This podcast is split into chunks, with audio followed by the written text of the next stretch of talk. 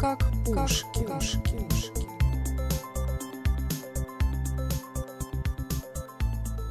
Друзья, привет! Когда я планировала свои подкасты, я практически сразу поняла, что я хочу их делать в форме непринужденной беседы, как будто бы вы пришли ко мне в гости, а, сели за стол, и мы с вами пьем чай и разговариваем. На самом деле а, чаепитие, да, это особая культура в России. Мы ходим друг к другу в гости, чтобы просто попить чай и поговорить за жизнь. Мы так говорим, поговорить за жизнь. Это значит э, поговорить о чем угодно, что вас волнует. Да? Может быть, о каких-то личных отношениях, может быть, о политике, а, может быть, о чем-то, что с вами сегодня произошло и не выходит у вас из головы. Да? А, обычно мы наливаем чай. Как правило, это черный чай, но иногда бывает зеленый. Но вы знаете, черный чай – это чай, который пили еще в Советском Союзе, тогда не было зеленого. А, и это такая классика для российского застолья, для российского стола. Итак, давайте представим, что я пригласила вас к себе на чай, и мы с вами разговариваем, да? Вот у меня как раз есть чай, я его сейчас пью, чтобы все было по-настоящему, да? Как правило, к чаю мы ставим на стол что-нибудь сладкое, например, конфеты или варенье. Вы знаете, что такое варенье? Варенье – это разные ягоды, которые варятся с сахаром, и получается такая густая сладкая масса а, с ягодным вкусом. Я уверена, что во многих странах это тоже есть. Вот. Но в России варенье очень популярно, и многие женщины, хозяйки, сами варят варенье летом, когда сезон ягод, например, из малины, из клубники, из абрикоса, да, из вишни – я обожаю малиновое варенье, это очень вкусно. Кроме варенья, мы можем подать к чаю мед. Тоже обычно люди его приобретают где-то в конце лета или осенью. Это тоже очень вкусно и очень полезно, кстати, да. Мед э, можно есть, когда вы приболели.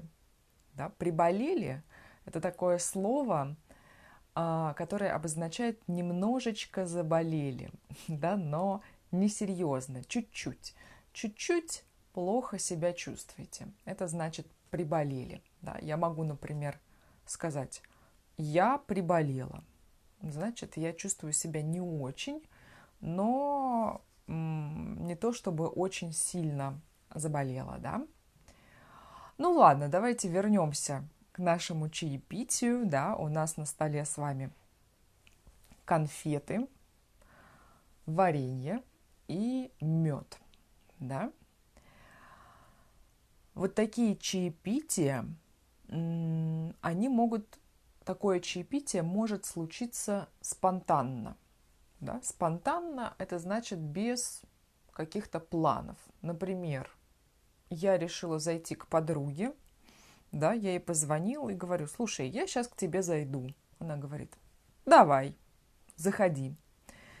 Я прихожу, например, к ней вечером после работы, и мы просто сидим, часочек, болтаем, да, разговариваем о чем-то, о, чем мы хотим поговорить. Вот. И я думаю, что следующие выпуски – я буду проводить как раз в виде такой беседы за чаем. Да? Мы с вами будем брать или какую-то тему, или просто будем говорить о разных вещах, но это все будет, я уверена, для вас очень полезно, для вашего языка, потому что, вы знаете, когда подкаст такой строго тематический, да, а, да, это здорово, вы какую-то тему а, освещаете и смотрите слова, слушаете слова, но когда у нас непринужденная беседа, это именно то, что вы можете услышать от русского человека в реальном разговоре. То есть это сто процентов живая речь, да, со всеми сленговыми выражениями, разговорными, с какими-то интересными словами. И, друзья мои, что еще важно, в конце я а, заходите на страничку подкаста, да, на сайте likepushkin.com, likepushkin.com. А, там будет текст этого подкаста, и я напишу для вас а, значение и объяснение трех каких-то слов или фраз. Почему только три? Потому что я хочу, чтобы подкасты для вас были приятным, приятным времяпрепровождением. Трех фраз вполне достаточно, чтобы получить что-то новое и не устать, и не заскучать. Это будет полезно и одновременно не слишком сложно. Друзья, на этом с вами я сегодня прощаюсь. А, поговорим с вами в следующий раз на следующем нашем чаепитии. Желаю вам хорошего дня и пока-пока!